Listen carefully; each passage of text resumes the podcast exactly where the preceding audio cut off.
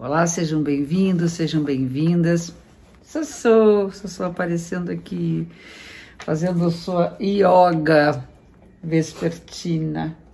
Bom, vamos lá, a nossa, a nossa semana do dia 25 de outubro.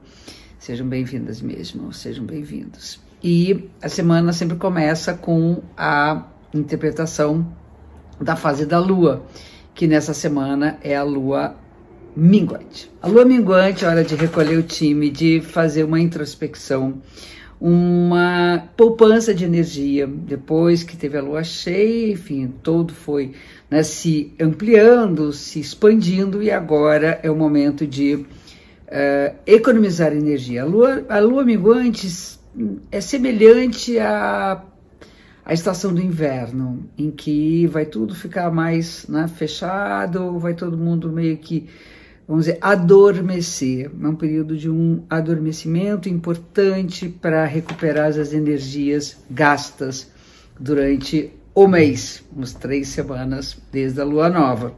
E ela acontece com o Sol no signo de Escorpião, o Sol já entrou em Escorpião, com a Lua no Leão. E aqui nós temos uma questão envolvida nessa Lua, que é manter-se preservando a sua intimidade, os seus mistérios, os seus segredos e expor, ir para a cena e expandir toda a luz, toda a força representada no leão.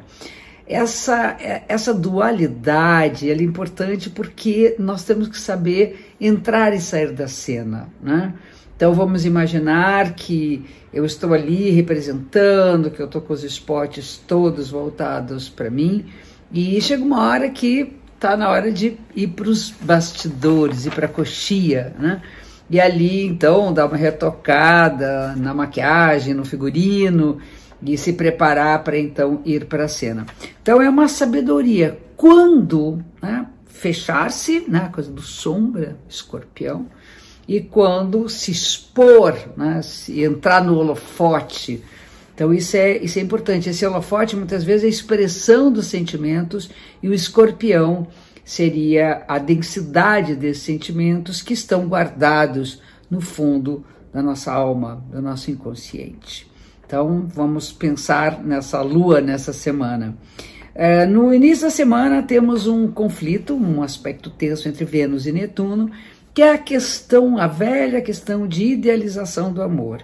A gente é formado, uma cultura formada, principalmente a nossa ocidental, por um amor romântico, né, vira abóbora, tem os contos de fada, e não é nada disso. Na verdade, a realidade é outra. Por outro lado, é importante que a gente romantize também nossas relações, que a gente tenha sonhos.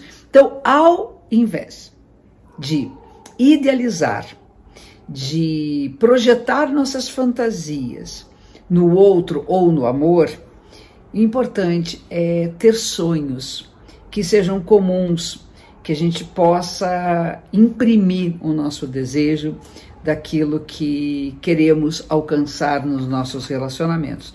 Mas é possível que tenhamos algumas desilusões, que a gente enxergue uma realidade que não queríamos ver e, ao mesmo tempo, uma tendência para algumas pessoas de fugir da realidade e aí vira né, uma negação daquilo que é de verdade.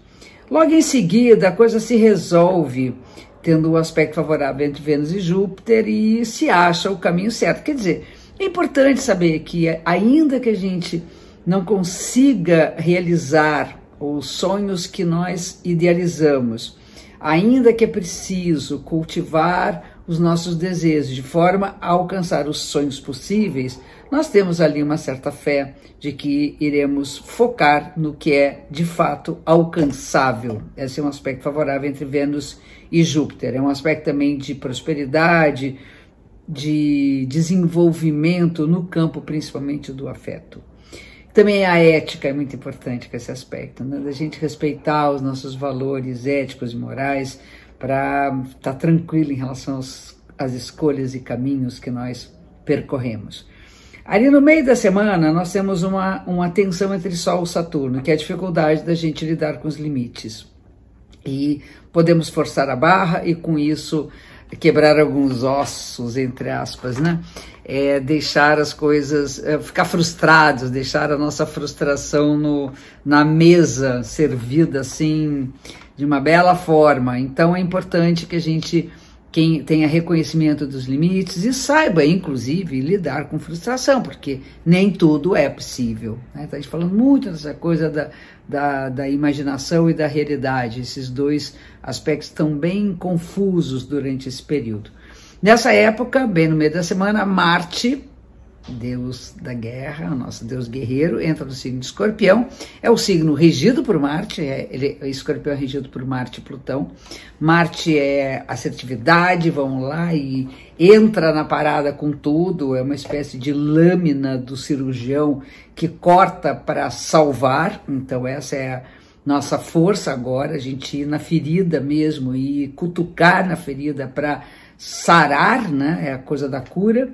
E no final da semana, a gente vai ter uma questão com a linguagem, que é um aspecto favorável da comunicação e que já vai ser o aspecto da semana que vem, que a gente conseguir eh, entrar mais em contato com as nossas verdades, aquilo que é verdadeiro e saber transmitir essa verdade, ok? Bom, semana bem movimentada, semana bacana, com alguma questão ali entre realidade e fantasia, mas a gente dá conta, né? Vamos lá. Fica um beijo gigante para vocês, uma linda semana e até a próxima segunda-feira.